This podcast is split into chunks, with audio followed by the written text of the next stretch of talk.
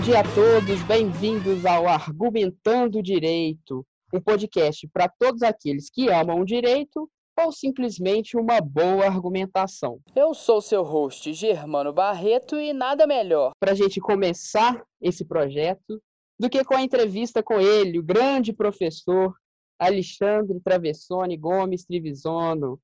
Bom dia, professor. Bom dia, Germano. Obrigado pelo convite. Prazer muito grande estar aqui como primeiro entrevistado do seu blog. É um grande prazer. Prazer é todo nosso.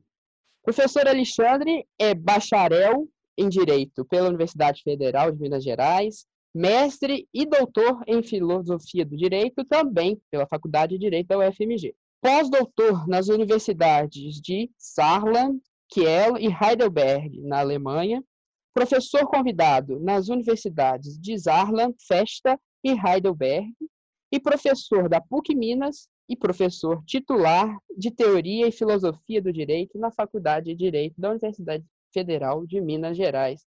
É um breve currículo, né, professor?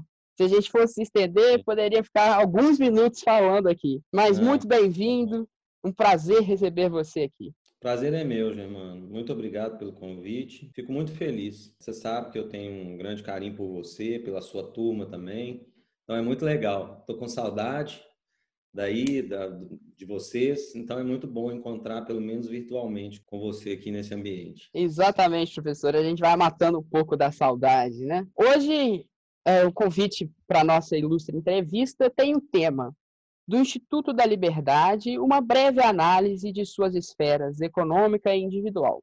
Professor, para a gente introduzir esse tema que é vasto, assim, amplamente difundido, discutido ao longo da história, em toda a filosofia e no direito também, acho que é válido a gente fazer uma introdução, uma breve introdução histórica do Instituto da Liberdade, né? Pode fazer Sim. as honras. Tá bom, obrigado, Germano.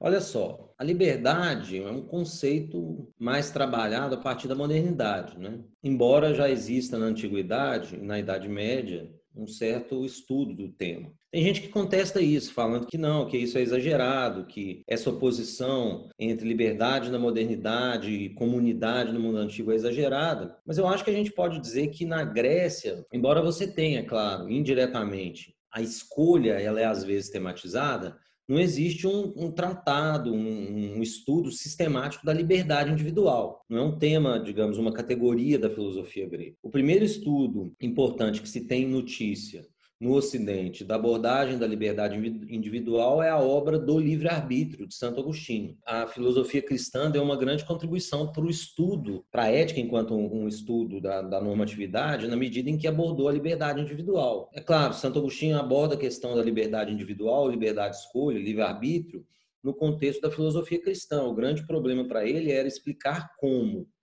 era possível que, sendo Deus o criador de todas as coisas, e, portanto, tendo criado o homem, Deus tenha concebido o livre-arbítrio, a capacidade de escolha, e, portanto, dado ou atribuído ao homem a capacidade de escolher algo que não é bom.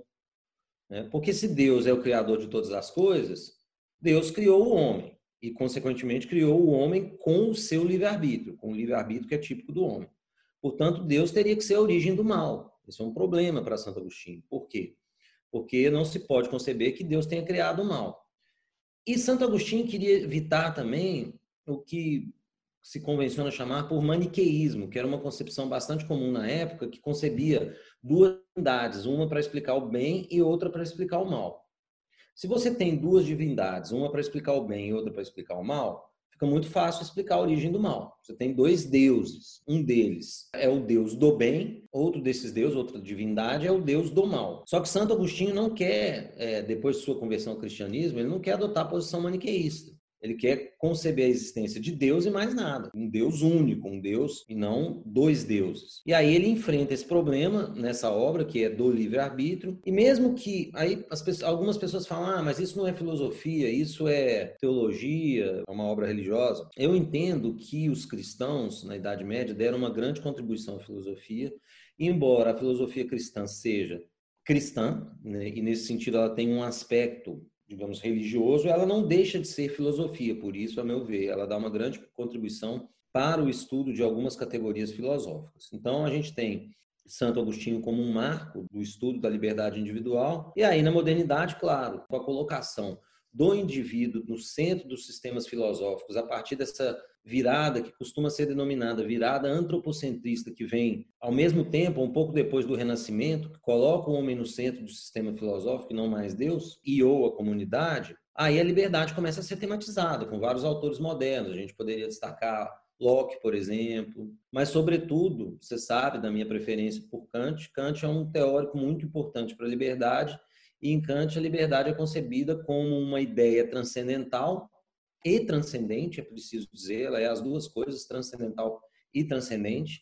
Transcendental por quê? Porque ela é condição de possibilidade da normatividade, das normas de modo geral, que emanam da razão, e transcendente porque você não encontra com ela por aí. Transcendente em Kant é aquilo que não tem correspondente na experiência. Bom, em Kant, autonomia ou liberdade da vontade é então uma ideia transcendental e transcendente e, portanto, justifica a moralidade em sentido amplo, ou seja, a moral e o direito. Isso é muito importante porque Kant não se limitou a constatar que o ser humano, enquanto um ser racional, é livre, ou mais ainda, a conectar o direito, a moral e a liberdade, Kant desenvolve uma tentativa de fundamentação muito profunda dessa liberdade no âmbito de uma crítica da razão. Antes de se dedicar à filosofia prática, Kant tinha se dedicado às ciências da natureza, filosofia teórica na crítica da razão pura, e depois, quando ele começa a se dedicar à filosofia prática, ele escreve uma obra que para mim é talvez uma das das obras mais importantes da filosofia prática já escritas no Ocidente, que é a fundamentação da metafísica dos costumes. Na minha opinião, a principal obra de filosofia prática de Kant, ela vem antes da crítica da razão prática. E aqui só uma observação, eu estou deixando, quando eu falo da crítica da razão pura e depois da fundamentação da metafísica dos costumes, como duas obras, digamos assim, iniciais da filosofia teórica e da filosofia prática de Kant, respectivamente, eu estou deixando de lado a filosofia pré-crítica de Kant, ou seja, a filosofia anterior à crítica da razão pura, não porque ela não seja importante, tem muitas coisas que Kant fala na filosofia pré-crítica que ele repete depois na filosofia crítica, mas é porque o método que Kant inaugura com a crítica da razão prática é o método que faz com que Kant entre no rol dos grandes filósofos da humanidade, na minha opinião, o mais importante, mas isso é isso é muito uma questão pessoal, mas sem dúvida alguma, ele entra para esse rol a partir da, da fase crítica, né? essa fase que é, que é denominada fase crítica, filosofia crítica ou transcendental, que nada mais é do que submeter a razão ao tribunal da razão. Né? O criticismo é um método, é a busca de condição de possibilidade de algo com base na análise desse próprio algo que você está buscando as, as condições de possibilidade de. Então, a filosofia de Kant é muito importante. A, a liberdade, então, aparece em Kant como uma ideia transcendental. Por que ideia? Porque ela não pode ser provada. Para Kant, ao contrário dos conceitos da natureza, em que você pode ter uma prova empírica, e prova para Kant é empírica. No caso da filosofia prática, a liberdade, que é um conceito da filosofia prática, ela é uma ideia. Enquanto ideia, ela não pode ser provada. É necessário pensar ou pressupor a liberdade para que seja possível a moralidade. Isso afirma Kant. Ou seja, se eu não pressuponho a ideia de liberdade, a moralidade não é possível. Mas eu não posso provar que a liberdade existe. Porque prova, a palavra prova em Kant, significa prova empírica. O que eu posso ter é uma dedução racional da liberdade. A gente poderia chamar de prova racional, mas é preciso ficar bem claro que não é prova empírica. A prova para Kant é só a prova empírica. Então eu posso provar que um determinado conceito, uma lei da natureza é válida. Corpo abandonado cai, metal aquecido dilata-se, etc. Que eu tenho prova. No caso da ideia de liberdade, o homem é livre para dar a si mesmo sua própria lei. Eu tenho que pensar isso. Eu tenho até como, vamos dizer, demonstrar que é necessário pensar isso para que seja possível a moralidade. Eu tenho como demonstrar isso. Mas a rigor para Kant eu não posso provar, porque prova seria demonstrar através de evidências empíricas. Bom, então a liberdade em Kant é isso. E é claro, a gente precisa aqui já fazer uma distinção que pode ser interessante para o tema que nós vamos abordar, que é a distinção entre liberdade universal e liberdade individual, ou uso da liberdade, que a gente pode chamar também de liberdade de escolha. Então, veja, eu posso escolher fazer muitas coisas. Isso é uma capacidade, uma faculdade ou uma capacidade. A gente pode chamar isso em uso da liberdade individual, etc. Que é o que Santo Agostinho chamava de livre-arbítrio. Eu posso escolher, inclusive, praticar algo moralmente reprovável. posso escolher mentir, posso escolher matar, moral e juridicamente reprovável. Isso se chama liberdade de escolha. A gente pode chamar isso de livre-arbítrio. Bom, em Kant, a autonomia, a liberdade enquanto autonomia, no sentido universal, ela abrange apenas as ações que podem valer enquanto lei universal. Então, liberdade de escolha não se confunde com liberdade no sentido racional. Então, em Kant, quando eu escolho mentir, ou eu escolho agredir alguém, usar de violência contra alguém, descumprir um contrato, veja, eu tenho, nesse sentido até popular, liberdade de escolha. Né? Eu sou livre. Ah, não, por que, que você fez isso? Porque eu escolhi. Sou livre, eu escolhi, eu quis. Mas em Kant, quando eu faço isso, eu não ajo livremente. Porque, sendo a ação irracional, eu, na verdade, fui escravo da minha sensibilidade, eu não agi por razão. Então, veja, se, por exemplo, eu, em determinada situação, sou confrontado com, uma, com a necessidade de escolher, dizer a verdade ou mentir, é um exemplo muito utilizado. E, caso eu diga a verdade, isso pode me trazer algum problema, algum desconforto. Caso eu minta, eu não tenho esse desconforto, mas violo a lei moral. Eu nem considero aqui casos em que eu tenho um conflito de deveres, porque em alguns casos, aparentemente eu tenho o dever de dizer a verdade, mas no final das contas eu não tenho, porque eu tenho um outro dever, o dever de salvar alguém, proteger alguém, etc. Estou dizendo um caso simples, num caso em que mentir seria errado mesmo, que ninguém duvida disso. Eu sou confrontado com essa escolha. Se eu escolho dizer a verdade, e, por exemplo, criando uma situação incômoda para mim, eu fui, eu agi livremente, porque agir livremente para Kant é agir por razão. Se eu escolho mentir, por incrível que pareça, eu agi livremente num sentido porque eu escolhi. Mas no verdadeiro sentido do termo, eu não fui livre, porque eu fui escravo da minha inclinação, da minha sensibilidade. Com medo de ser criticado, com medo de perder dinheiro, eu violei a lei moral e, portanto, não disse a verdade. Lembrando que, para Kant, só uma coisa para não ficar esse estereótipo de que Kant era um maluco que saía falando a verdade todo mesmo, em situações absurdas. Muitas vezes tomado Kant, por ingênuo também, né? É, exatamente. Para Kant, isso é algo muito interessante, que parece óbvio, mas que às vezes precisa ser dito. Não mentir e dizer a verdade não são exatamente a mesma coisa, porque você pode se abster de dizer algo inúmeras vezes. Então, quando Kant fala que eu não devo mentir, ele não está querendo dizer que eu tenho que dizer a verdade o tempo todo. Eu posso simplesmente, muitas vezes, não dizer nada. E muitas vezes isso é não só o melhor a se fazer, como é o que é moralmente correto. Mas então, em Kant eu tenho essa liberdade como autonomia, como a ideia de que a minha razão é lei para si mesma. Eu ajo movido por razão. E a liberdade é o que fundamenta normas em Kant. Sejam elas normas morais, são as chamadas leis internas da razão, ou normas jurídicas, leis externas. vou falar bem rapidamente para não me alongar, mas é basicamente o seguinte: essa legislação cujo fundamento é a autonomia da vontade, a liberdade, essa ideia de liberdade, essa legislação é dupla. Existe a legislação interna, que é a legislação moral, e existe a legislação externa, que é a legislação jurídica. Essa legislação interna, que é a legislação moral, a lei moral, exige não só que eu cumpra o meu dever, mas que eu haja por dever e que, portanto, eu trate, que eu represente a necessidade de uma conduta tendo como motivo o simples cumprimento do dever. Isso é a lei moral. Sim. E a lei jurídica exige apenas que eu cumpra o meu dever, independentemente do motivo. Então, os clássicos exemplos né, do próprio Kant. Se eu cumpro um contrato porque eu tenho medo de um processo judicial, eu ajo legalmente, mas eu não ajo moralmente. Cumprir um contrato quando eu não posso ser coagido a fazê-lo, aí sim é uma ação virtuosa, uma ação moral. Por quê? Porque eu ajo por dever. Tem uma distinção também, isso é um pouco complicado, Kant se contradiz um pouco. Em determinadas passagens, ele sugere que o que diferencia moral e direito é só isso, o motivo né, o cumprimento por dever na moral e o mero cumprimento do dever no direito. E aí ele fala que o que distingue o dever moral do dever jurídico é isso. Só que em outras passagens ele fala que deveres morais são deveres de adotar máximas de ação e deveres jurídicos são deveres de ação, que são deveres mais específicos.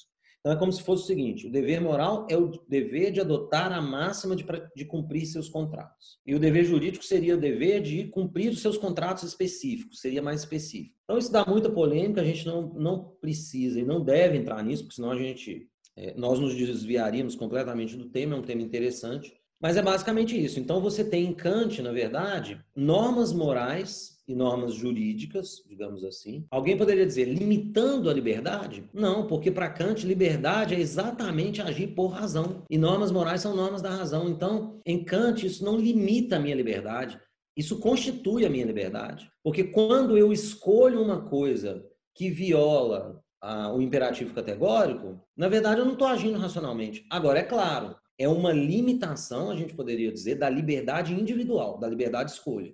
Não posso escolher tudo. Mas no sentido pleno de liberdade, como ação racional, não é uma limitação, e sim, na verdade, uma efetivação. Então, eu diria que em Kant é basicamente isso, né? Tem coisas que nós podemos discutir depois, mas é basicamente isso, e isso é muito importante, porque através disso, Kant vai poder identificar o direito com a coerção, que é um tema que eu acho interessante a gente tratar aqui. Ah, com certeza, é porque... nessa senda que a gente vem abordando aí, né, depois dessa maravilhosa introdução, e como que ficaria essa questão das liberdades individuais na figura do, do próprio legislador, de quem elabora as normas que deverão ser cumpridas pela sociedade, pela comunidade como um todo. Né? Acho que aí a gente já pode introduzir um pouco mais Kelsen. Como é que Sim. funciona esse, esse processo das liberdades individuais e as liberdades na esfera pública, vamos dizer assim. Tem razão, isso é um bom tema e é um bom tema para a gente passar de Kant depois a Kelsen. Em Kant, o legislador deve legislar, digamos assim, de acordo com uma ideia de justiça, que tem um componente moral, que é o imperativo categórico. O imperativo categórico, na verdade, é testar a máxima da minha ação para ver se ela pode valer enquanto lei universal. O que, que significa isso? Quando o legislador vai editar uma lei, ele deve fazer uma lei que a vontade unida do povo possa aceitar como uma lei universal. É basicamente isso em Kant. Kant é, nesse ponto, um autor russoniano. Né? Kant pega a descoberta da autonomia de Rousseau no campo político e traz para a filosofia moral transcendental. A grande diferença, que é apontada inclusive com maestria pelo professor Salgado na obra dele, é que enquanto em Rousseau a autonomia está no plano empírico, em Kant a autonomia está no plano transcendental. O que, que significa isso? Em Rousseau, eu tenho que de fato ser livre. Eu tenho que fazer a lei, a lei política, a lei da, da cidade, a lei do Estado. Sim. Se eu não fizer a lei diretamente, eu não sou livre. Então, autonomia empírica. Ó, se eu voto em representantes que fazem a lei no meu lugar, eu não sou livre mais. Você já não está exercendo a sua liberdade. É, isso é Rousseau. Em Kant, não, eu posso ter representantes. Por quê? Porque os representantes, os legisladores, que é a sua pergunta, eles devem fazer uma lei que possa valer enquanto lei universal. Então, essa autonomia que em Rousseau é empírica, em Kant ela é transcendentalizada. Então, em Kant você tem isso, e o legislador deve fazer uma lei que seja um espelho dessa racionalidade que se testa através do imperativo categórico. Se o legislador não fizer, bom, na minha opinião, isso é objeto de polêmica. Aqui na Alemanha, há pelo menos dois autores, um deles agora na Turquia e outro um alemão, que defendem que Kant admite direito de resistência. Eu defendo que não, já fiz, eh, já publiquei e já debati pessoalmente com esses dois autores. Um deles é um autor americano que se chama Kenneth Westphal. Ele defende que Kant admitiria um, um direito de resistência. O outro é um autor alemão que se chama Dietmar von der Pfoten, professor da Universidade de Göttingen, que defende também que Kant não defenderia que eu tenho sempre que obedecer à autoridade. Eu entendo que sim, que Kant defende que eu tenho sempre que obedecer à autoridade.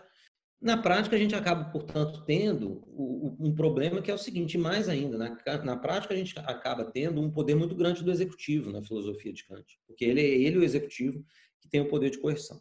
Mas voltando mais para a sua pergunta, deixando esse tema de lado, então, como Kant, a meu ver, não admite direito de resistência, o legislador e, mais ainda, o executivo, porque o executivo é que tem os meios de coerção.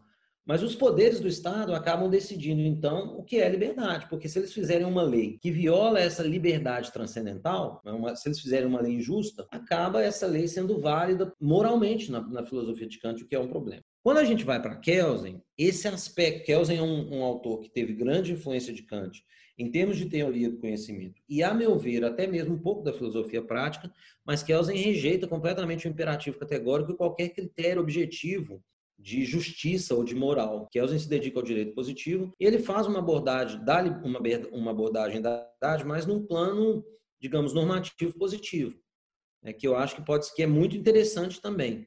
Né? O que, que Kelsen diz? Desenvolvendo uma ideia que já havia aparecido na metafísica dos costumes de Kant, ele fala: olha, liberdade negativa é não estar sujeito à norma. Essa ideia de liberdade negativa do Kelsen, ela já aparece em Kant, mas o Kelsen é diferente por quê? Porque em Kelsen você não tem um critério de justiça objetivo para guiar a produção de normas positivas. Ele trata da liberdade, do direito de modo geral, num âmbito, digamos assim, normativo positivo. Essa ideia de regulamentação negativa do Kelsen, na minha opinião, já aparece em Kant, porque Kant fala na metafísica dos costumes duas coisas interessantes que o Kelsen, na minha opinião, repete não literalmente, mas as ideias são parecidas. Kant fala o seguinte: olha, quando eu tiver uma conduta sobre a qual não incide uma norma, essa conduta é livre. É o que Kelsen vai chamar depois de regulamentação negativa. Sim. E outra coisa que o Kant diz, que o Kelsen também, na minha opinião, adota. Eu não preciso de normas permitivas, em regra. Eu não preciso de uma norma. É permitido isso, é permitido aquilo, é permitido A, B, C, D. Basta a não existência de norma obrigando ou proibindo A, B, C e D, que as condutas A, B, C e D são condutas permitidas, negativamente, ou seja, pela inexistência de norma. Isso que o Kelsen fala, analiticamente, com muita detalhamento, Kant já tinha falado na metafísica dos costumes. O que o Kelsen vai fazer é repetir isso no, no, plano de uma teoria analítica da norma jurídica, destrinchando isso muito bem, explicando muito bem como é que funciona o direito, né? Então eu diria o seguinte, a liberdade em Kelsen, ela pede essa dimensão filosófica e quase que moral também. Embora você possa falar em liberdade moral também em Kelsen, como condutas não, não, não proibidas ou não comandadas pela moral, mas do ponto de vista jurídico, em Kant, a liberdade jurídica tem uma conexão com a liberdade transcendental, que é um conceito da filosofia prática, é um conceito da filosofia moral. Sim. Em Kelsen, a liberdade jurídica é uma coisa, a liberdade moral é outra coisa. E a liberdade jurídica não depende da liberdade moral. Liberdade jurídica é um conceito exclusivamente jurídico. Então, eu tenho liberdade jurídica em Kelsen para praticar aquelas condutas que não são comandadas nem proibidas pelo direito. Então, se eu não tiver uma norma me obrigando a praticar a conduta X e nem proibindo que eu pratique a conduta X, a conduta X é permitida. É basicamente isso. Essa permissão, ela é, em muitos casos, talvez na maioria deles, negativa. Né? Como nós estudamos lá, você deve se lembrar em teoria, do, teoria geral do direito. Por quê? Porque eu não preciso de normas, digamos, eu não preciso de uma lista dessas permissões. Pensa o seguinte: quando o legislador vai fazer, vai construindo historicamente a ordem jurídica, ele vai proibindo e comandando condutas. Proibido isso, proibido aquilo, obrigatório aquilo, obrigatório aquilo. Bom, e nós sabemos, para Kelsen, como é que o legislador faz isso? Através da ligação de atos de força como sanção. Exatamente. Não é falando proibido isso. Simplesmente, se, quem, se, se isso não for feito, é ligando à conduta oposta uma sanção. Sanção é. Bom, mas tudo bem. Então o legislador vai produzindo comandos Comandos em sentido amplo, que são proibições e obrigações. O legislador não precisa, segundo Kelvin, isso é supérfluo, enumerar as permissões.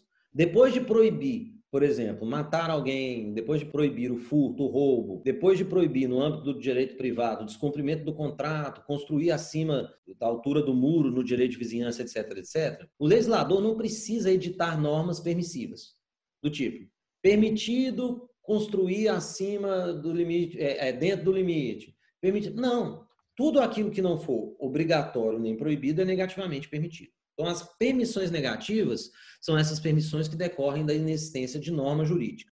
Professor, e ao mesmo tempo, aproveitar essa temática, tem aquela questão do próprio cumprimento da norma jurídica por parte dos cidadãos, dos indivíduos, que varia, vai, vai ser dividido na observância voluntária e o medo da sanção, né? Seriam esses hum. dois os principais motivadores para o indivíduo, é. acho que na teoria keuseniana, de, de cumprimento Sim. da norma, né? É, na verdade, nesse ponto eu diria que o Kelsen é parecido com o Kant, não interessa o motivo, né, também para o Kelsen. O motivo pode ser qualquer um. Quando eu tiver, aí é a questão da estrutura da norma que Kelsen denomina primária e da norma supérflua que é a secundária. Aquela norma primária, se A deve ser B, por exemplo, avançar o sinal de trânsito, multa de 100 reais. Eu posso evitar a sanção. Então, veja, eu tenho essa é a norma primária para o Kelsen. Avançar o sinal de trânsito, multa de 100 reais. A norma secundária, que é supérflua, reza, não devo avançar o sinal de trânsito. Eu posso, quando eu chego diante de um sinal de trânsito, parar e ficar lá parado enquanto ele está vermelho. Eu tenho aí observância. Se eu avanço o sinal de trânsito, a autoridade tem que aplicar a norma que é a aplicação da sanção. Essas duas coisas, observância e aplicação, fazem parte do direito, que Kelsen sabe. Agora, ele fala uma coisa interessante. Ele fala o seguinte, ó, muita gente fala que esse ato de avançar o sinal, que seria um ato antijurídico, né? Ele não, não é um ato jurídico, ele não poderia ser chamado de ato jurídico, o ato ilícito. Kelsen fala, ele é o mais jurídico de todos, porque é ele que move o direito. Mas tudo bem, isso é uma questão menor. A questão que você coloca, que é interessante, é o seguinte: aí conectando agora a observância com a aplicação, um dos motivos para a observância pode ser o medo da aplicação. Né? Então, por exemplo, eu estou lá diante do sinal, meu velho exemplo, meus ex-alunos, inclusive vocês já estão cansados dele, mas não consigo evitar voltar. É, então, veja, qual é o comando? O comando da norma é quem avançar o sinal deve ser multado. Qual é a norma secundária supérflua? Não devo avançar. Bom, qual é o motivo que eu tenho para ficar parado? Um, motivo, um dos motivos, bom, é preservar minha vida, não colocar o trânsito em risco. É, pode ser outro motivo, sei lá, vergonha de alguém. E um dos motivos pode ser o medo da sanção, que é a aplicação.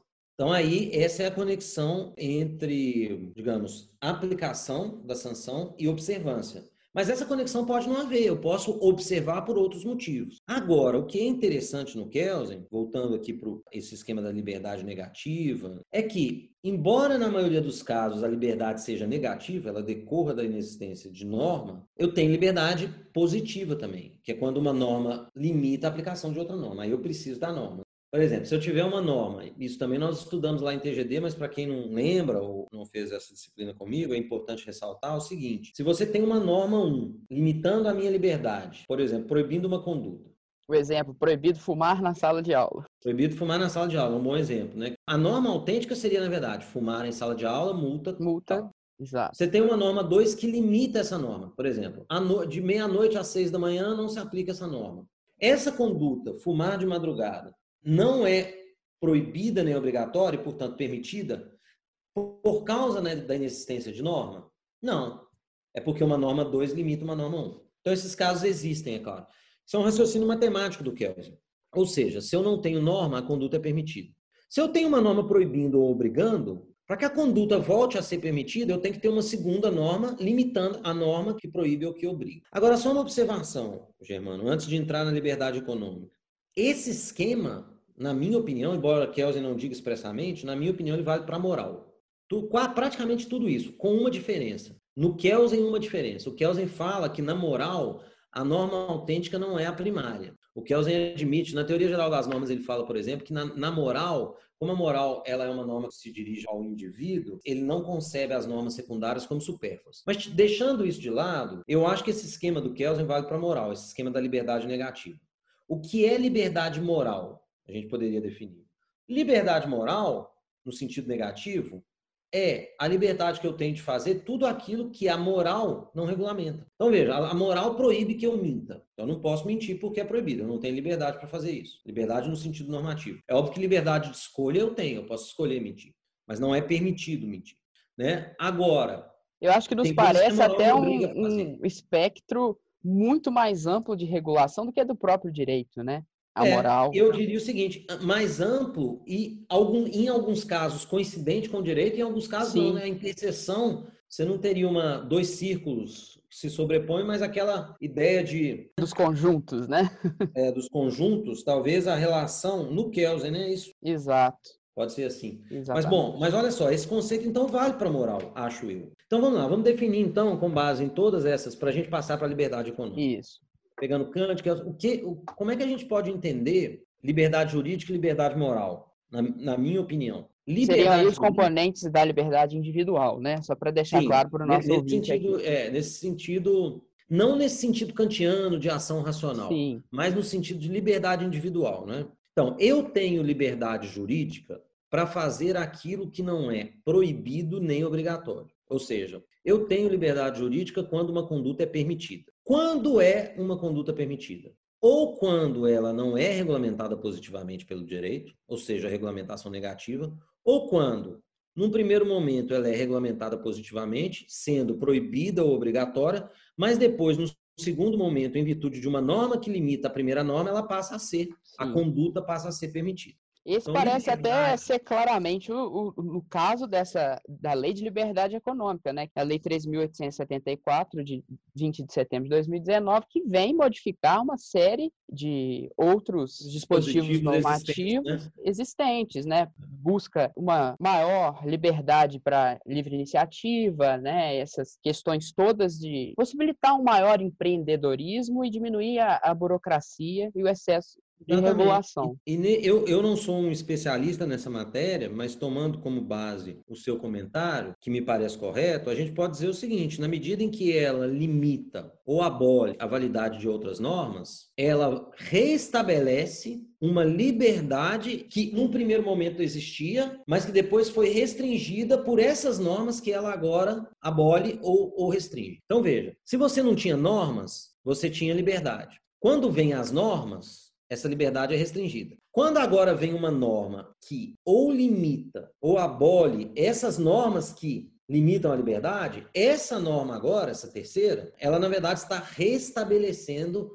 uma liberdade maior. Como se bus- buscasse o status quo ante, né? Exatamente. E isso eu acho, vale, como eu estava dizendo, vale para a moral. Eu acho que a gente pode definir a liberdade na moral também assim. O que é liberdade moral? Liberdade moral é a liberdade que eu tenho de fazer aquilo que não é proibido pela moral. Eu não posso mentir, então eu não tenho liberdade moral de mentir. Eu não posso socorrer alguém, eu devo socorrer alguém, porque a moral me obriga. Agora, eu posso beber água com gás ou sem gás? A moral regulamenta isso? Não. Não. Então, isso é moralmente permitido, livre, eu tenho liberdade de escolha. E a liberdade econômica? Liberdade econômica, na minha opinião, é muito importante, pouco tematizada na filosofia do direito, mas por incrível que pareça, o Kant chegou a tratar disso. Kant chegou a perceber que era importante que as pessoas tivessem condições econômicas mínimas para exercer a sua liberdade. Embora isso seja muito pouco ressaltado, ele fala isso na Metafísica dos Costumes e ele chega a conceber que o Estado auxilie as pessoas que não têm condições econômicas, porque ele achava que esse ônus não deveria recair no particular e ele achava também que feria a dignidade da pessoa ter que ficar pedindo esmola. Então ele falava que o Estado tinha que ajudar essas pessoas, o que não deixa de ser já uma antecipação de medidas do Estado de bem-estar social em um autor liberal como Kant. Mas o que eu chamaria de liberdade econômica? Ela tem que ser compreendida a partir dos conceitos de liberdade moral e liberdade jurídica. A liberdade econômica, na minha opinião, é óbvio que ela pode ser um conceito normativo, como, se- como a gente viu aqui agora, dentro do direito. Mas num estágio anterior, ela é entendida como capacidade, a meu ver. Olha só, quanto menor for a regulamentação jurídico-positiva ou moral, no caso da moral, maior a minha liberdade, certo? Quando, ou seja, quanto menos normas limitando a minha liberdade individual, mais livre eu sou. Agora vamos pensar o seguinte: existem inúmeras coisas que as pessoas, de modo geral, têm a permissão de fazer, por não existirem normas jurídicas e morais proibindo ou obrigando que elas façam, mas que elas não têm capacidade de fazer. Então vejam, existem inúmeras coisas que eu, Alexandre, gostaria de fazer, não existe norma alguma impedindo que eu faça, mas eu não tenho condições de fazer. Sim. Algumas coisas que eu gostaria de fazer, eu não tenho condições físicas para fazer. né? Então pense, por exemplo, eu gostaria de jogar futebol como o Tostão. né? Não existe norma proibindo que eu jogue futebol como o Tostão, mas eu não tenho capacidade física, biofísico-psíquica para fazer Sim. isso. Né?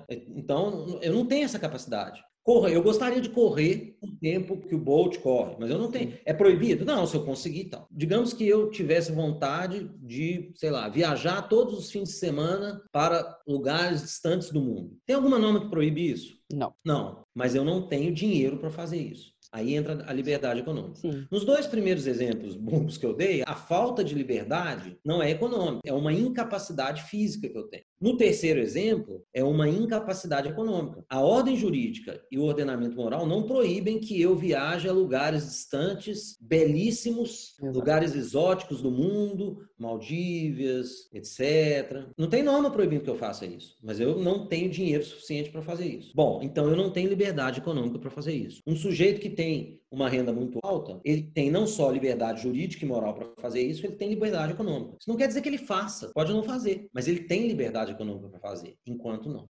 Então veja, então a liberdade econômica, ela ela está diferentemente da liberdade, das liberdades jurídica e moral, ela está ligada a uma capacidade e não a uma limitação normativa. A limitação é uma ausência de capacidade, é uma questão fática. Eu, de fato, não tenho recursos econômicos suficientes para exercer, praticar aquelas ações que não são proibidas nem obrigatórias pelo direito e pela moral. Na prática, então, Germano, olha que interessante. Nem tudo, ou talvez a maioria das coisas, ou pelo menos muitas coisas, que o direito e a moral não proíbe que nós, eu e você, façamos, nós não temos capacidade de fazer muitas delas, talvez a maioria delas. Por quê? Porque nós não temos recursos suficientes para isso. E mais, quão maiores forem os recursos que eu possuo, maior vai ser a minha liberdade econômica. Então, que na verdade, se a gente partir do pressuposto que pessoas diferentes têm capacidade econômica diferente,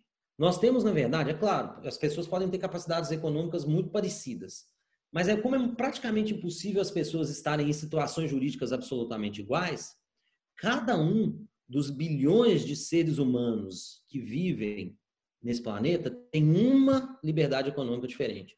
A minha liberdade econômica pode ser parecida com a sua, mas certamente ela não é igual, ela é um pouco diferente. Sim. E assim por diante. Não há identidade. A né? liberdade né? jurídica, ela pode, ela também não é igual, porque eu tenho alguns direitos que você não tem, por causa da idade, por exemplo, eu posso me candidatar a presidente da República e você não. Mas tirando isso, tirando algumas coisas que você adquire por idade, de modo geral, a, minha liberdade jurídica e a sua, tirando esses detalhezinhos, elas são iguais, concorda? Sim, concordo. E a nossa liberdade moral também é igual. A moral, o que a moral proíbe para mim, ela proíbe para você. Sim. Agora, a nossa liberdade econômica é diferente. Bom, o que me parece, então, a questão dessa lei de liberdade econômica? Agora vamos tentar trazer as coisas mais aqui para o mundo concreto do direito. Me parece, eu não conheço a lei, mas pelo que você está falando, então a gente precisa agora conectar essas coisas. Trata-se de uma lei. Então, é norma jurídica, é liberdade jurídica. Trata-se de uma lei que intervém nas atividades econômicas. Eu posso deixar a coisa mais, vamos dizer, mais solta, digamos assim, nas mãos dessa liberdade que eu estou chamando de fático-econômica, ou eu posso, isso é uma questão valorativa, eu posso falar assim, não, peraí, isso é injusto. É injusto que o Bill Gates possa viajar todo fim de semana para um lugar do mundo e, e, você tem um sujeito que não tem o que comer. Tem uma família então, morando debaixo da que... ponte, né? É, exatamente. Está então, nós vamos ter que interferir aqui. Olha o que, que o direito faz. Olha que interessante. O direito nos estados ocidentais, de modo geral, o direito não exige a igualdade. Ah, então peraí, então nós, nós não vamos proibir que o Bill Gates faça tudo e exigir que ele faça só aquilo que o, que o, que o sujeito que, que é pobre. Não.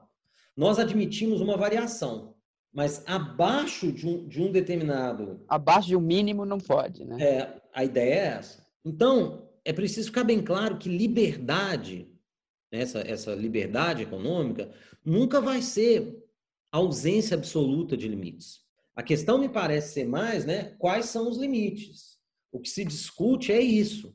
Igualdade absoluta, acho muito difícil, mesmo no, no contexto de um Estado, de, de um modelo comunista. Porque, veja, mesmo no contexto de um modelo comunista, se você tivesse a propriedade estatal dos meios de produção, ausência de classes, o Estado cuidando da produção de tudo, ainda assim eu acho difícil você atribuir exatamente a mesma capacidade econômica às pessoas. Sim. Mas seria, sem dúvida, algo num modelo comunista mais próximo de ser realizado do que no, no mundo capitalista. Sim. No mundo capitalista, a ideia é vamos deixar com alguns limites. Exato. Eu acho que isso é preciso ressaltar, que é essa ideia aí de, de direitos fundamentais. Exato. Etc. Mas creio que é... Para ficar bem claro, no, no, mundo da livre iniciativa, no, no, nos estados ocidentais, de modo geral, não é, então, regulamentação nenhuma, né? Exato. Eu acho que então... ela vem mais para acabar diminuindo um pouco do excesso que foi sendo construído, o excesso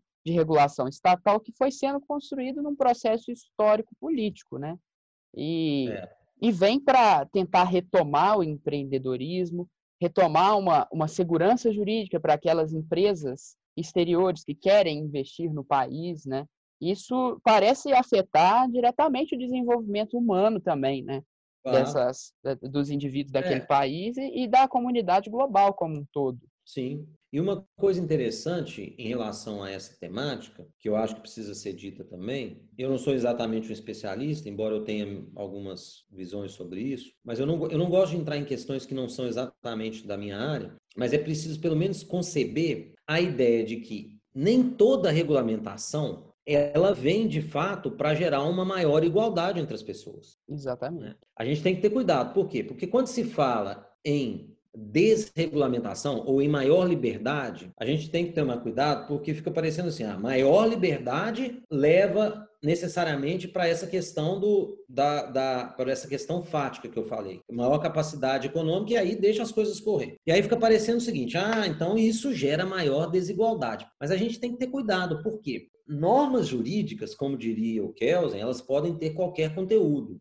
Então, o conteúdo das normas jurídicas podem, na verdade, gerar maior desigualdade, como é o caso do Estado brasileiro. Você tem inúmeras normas que contêm privilégios para determinadas pessoas, normas que, como você diz, geram determinados processos burocráticos que só fazem bem para determinadas pessoas em detrimento de outras. Em detrimento então, do próprio Estado, algumas vezes, né? Arrecadação excessiva de impostos, taxações então, desnecessárias. Então, é, essa questão é uma questão de conteúdo do direito. O direito, e isso é uma questão, eu diria, o Kelsen diria que isso é uma questão de política legislativa. Né? Então, eu diria o seguinte: esse qual deve ser o tamanho dessa liberdade econômica, isso é uma discussão jurídica, é claro, mas ela tem um caráter, na minha opinião, e nesse ponto eu acho que o Kelsen tem razão e a teoria dele é mais atual do que nunca, ela tem um, caráter tão ou até mais político do que jurídico. Né? Isso não é uma questão, como querem crer alguns juristas, de verdade do conhecimento jurídico ou não. Isso é uma questão política. Eu posso ter uma opinião política A, você uma opinião política B, um outro uma opinião política C. Como é que nós temos que decidir isso? Num Estado democrático, felizmente, através do legislador democraticamente eleito. Sim. Nós não vamos resolver nem no tapa, um, uma na violência, introdução oportuna essa, essa questão do Kelsen, porque uma medida que mostra em relação à lei de liberdade econômica, que é claramente política, é a celeridade em que o projeto de lei se tornou lei. É evidente que é uma política, né? um movimento político. É. Tudo isso é questão política. Eu me lembro que uma vez na universidade nós tínhamos um pleito em relação a uma questão específica, que eu nem preciso mencionar aqui, mas era uma questão administrativa das universidades. E eu lembro que na época eu era representante da faculdade no conselho universitário, nós conversamos com um deputado, deputado ligado às universidades, e perguntamos a ele se ele poderia propor um projeto de lei. Ele disse para nós: Posso, a hora que vocês quiserem. Só que é o seguinte: propor um projeto de lei nada é quase a mesma coisa, porque ele não vai andar. Ele vai ficar engavetado lá na presidência da Câmara, não vai andar. A gente acabou desistindo. Então é isso aí que você está falando, né? Existem questões políticas e o jogo político ele é parte. E não só nesse sentido, nessa questão de andar rápido ou não, o próprio conteúdo da lei, né? o que, que vai ser permitido ou não, Claro, você tem coisas que a Constituição veda e coisas que a Constituição obriga. Tirando isso, o legislador tem discricionariedade. Exatamente. Porque senão o legislador seria um mero aplicador mecânico da Constituição, que não é o caso, na minha opinião. Nem tudo está previsto na Constituição. A Constituição dá uma margem de manobra muito grande para o legislador para decidir determinadas coisas. Essa escolha do legislador é política, ela não é jurídica. Ela não é uma questão de cognição do direito, da justiça. Nisso, a contribuição do Kelsen é muito grande. Isso é uma questão política. Né? Duas leis diferentes, duas, três, quatro, podem caber debaixo da mesma Constituição. E aí, qual delas será escolhida é uma questão de política, né, de opção política do legislador representando a sociedade. Agora, claro, existem determinadas opções que não podem ser tomadas, que violam a Constituição. Só para dar um exemplo, que é uma, um exemplo bem fácil, mas pegando no direito penal, por exemplo. O legislador não pode editar uma norma penal punindo o homicídio com pena de morte. Isso é claramente inconstitucional. A Constituição, no artigo 5 proíbe a pena de morte, num dos incisos. Então, a lei matar alguém, pena, morte, é uma lei inconstitucional. Ok. Lei 1. Lei 2. Um código penal que não tenha pena para o homicídio, na minha opinião, seria um código penal inconstitucional. O legislador não punir criminalmente o homicídio. Sim. Eu posso matar ah, não, mas aí você tem que pagar uma indenização, direito privado. Isso para mim seria inconstitucional. Então veja, o legislador não pode nem deixar de punir o homicídio, nem punir excessivamente, nem punir com a morte. Agora, olha só, a pena atual é 6 a 20. Digamos que eu pegue uma pena um pouco maior e um pouco menor. 6 a 20, vamos colocar 5 a, 18, é, 5 a 18 e 7 a 22. Será que dá para eu falar? Não, 6 a 20 é a única pena possível. 7 a 22 é inconstitucional porque é uma pena alta demais, 5 a 18 é inconstitucional porque é uma pena baixa demais. Entra Não. na discricionariedade. Né? Entra na discricionariedade do legislador e é uma opção política. Ele pode colocar 5 a 18, 4 a 15, 7 a 22, 8 a 24. É o legislador, percebe? Sim. O que é interessante, isso é uma questão de política legislativa. E que no plano de uma lei de uma legislação econômica, você terá também. Quando que o Estado deve intervir? No caso A, no caso B? Bom, pode ser que talvez num caso X todo mundo concorda que ele tenha que intervir. No caso Y, todo mundo concorda que ele não deva intervir. Mas você tem casos em que eu acho que ele deve intervir, você acha que não, etc. Essa questão do tamanho da liberdade econômica, do âmbito dela, é uma questão polêmica, né? Exatamente. Ela é polêmica em termos políticos que eu estou falando, né? nessa questão de tamanho. Pode ser que eu ache determinada coisa e você ache outra, etc. Mas aí a gente tem que fazer o quê? Discutir. E aqui uma coisa que me deixa triste hoje em dia é a ausência de discussão racional, né? Com certeza. Parece que argumentos racionais estão cada vez mais fora de moda. Professor, então, para a gente fechar aqui nossa grande bate-papo, sempre buscando com seriedade a abordagem dos assuntos, como é que a gente poderia concluir, lógico que muito amplamente, essa relação da liberdade econômica individual, o desenvolvimento humano que a gente passou aqui e a regulação? Como que a gente poderia estabelecer essas consequências ou quais seriam as possíveis consequências de tudo que a gente discutiu no direito privado? Sem entrar em juízos de valor sobre as medidas específicas, primeiro porque eu não sou especialista e segundo porque juízos de valor não baseados em métricas jurídico-normativas são preferências políticas, e aí cada um pode ter a sua. Ficando, então, apenas em questões mais, digamos, formais e estruturais, o que eu, o que eu gostaria de dizer é o seguinte: quando você tem uma medida legislativa dessa natureza, que altera medidas legislativas, medidas normativas então existentes, você tem, claro, algumas coisas que você observa, né, que a prática mostra que são observadas. Primeiro, você precisa um tempo de adaptação. Eu imagino que haverá a necessidade agora de a comunidade jurídica, seja sejam as autoridades administrativas, mas também advogados, juízes, promotores, procuradores, professores, tem que se adaptar. Toda mudança legislativa gera um debate científico dogmático. Dogmático por quê? Porque parte da validade da nova lei. Então isso vai ter que ser feito e isso pode significar, e pelo que você está dizendo, vai significar uma mudança em determinadas práticas já consolidadas. Claro, pode sempre haver tentativa de arguição da inconstitucionalidade. Inclusive é... em relação à referida lei. Né? Já pois há é, alguns casos de questionamento. Sempre há. Então pode haver no caso da lei. Isso também pode ocorrer, deve, como você está confirmando aí, deve ocorrer. Então é basicamente isso. Isso faz parte do processo, acho eu, de desenvolvimento humano, de desenvolvimento humano, aprimorar as leis, revogar determinadas medidas que são consideradas, não sei, é, restritivas da liberdade sem uma determinada finalidade, sem, repito, sem entrar em juízos de valor, porque isso é uma questão político, moral. Pessoal também, é, né? Exatamente. Quão, quão importante é a liberdade individual e, consequentemente, a liberdade econômica. Mas me parece que, mesmo quem não é liberal, deve concordar que uma restrição à liberdade individual ela deve ser realizada quando você ganha algo com isso. Se você não ganha nada, por que você vai restringir a liberdade individual? Ou mais ainda, se você perde. Imagina o seguinte: se ao restringir a liberdade individual, a maioria das pessoas perde, um grupo pequeno ganha. Esse tipo de restrição à liberdade individual, acho que, independentemente de orientação política, as pessoas concordariam que ele deve ser adotado. Se determinada restrição à liberdade individual gera um ganho coletivo para a maioria, sem violar, obviamente, drasticamente os direitos daqueles que têm a sua liberdade individual restringida, pode-se cogitar isso. Por que, que eu digo isso, sem violar? Porque senão, se, se fosse violando, você poderia matar os bilionários, pegar o dinheiro deles e, e dividir.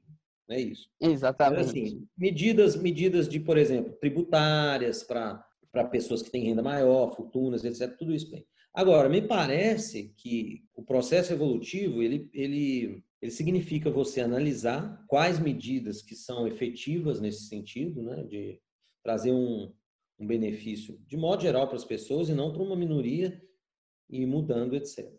É isso né. mesmo, é, concordo plenamente. E eu creio que, assim, é, esses, esses impactos, quando eles favorecem, você disse, em detrimento da maioria, um grupo pequeno, e nesse caso, o próprio Estado, que eu acho que é uma questão mais gravosa ainda, né? Com esses excessos de taxas, excessos de impostos, que muitas vezes eles recaem sobre a mesma ação, né? Você tem que uhum. pagar taxas diferentes por isso. Eu acho que é mais gravoso e, e as medidas elas acabam sendo unânimes dentre a comunidade, não importem as questões pessoais de, de, de opiniões e políticas, né? Eu acho que essa questão jurídica vem a acrescentar e vem a, a auxiliar o desenvolvimento humano como um todo. Sim, verdade. É isso mesmo. É, que seja. Professor, um prazer recebê-lo aqui. E aos nossos ouvintes, acho que foi uma ótima maneira de dar o pontapé inicial do nosso Argumentando Direito aquele podcast para os que amam o direito ou simplesmente uma boa argumentação. É isso aí, ficamos por aqui. Um forte abraço, professor. Muito obrigado. Obrigado, Germano. Eu que agradeço uma vez mais. Um abraço. Um abraço.